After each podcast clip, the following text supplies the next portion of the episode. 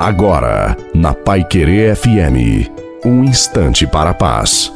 Uma boa noite a você, também a sua família. Coloque a água para o Padre abençoar no final. O mundo anda muito mal porque homens e mulheres não souberam fazer a vontade de Deus. Eles quiseram fazer a sua própria vontade. Quiseram salários altos, situações privilegiadas, títulos, poder é preciso buscar o lugar que Deus preparou para você.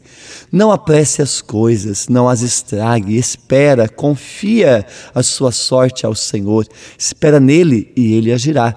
A paciência é a verdadeira força na hora da tribulação e a vitória é garantida para quem persevera na paciência até o fim.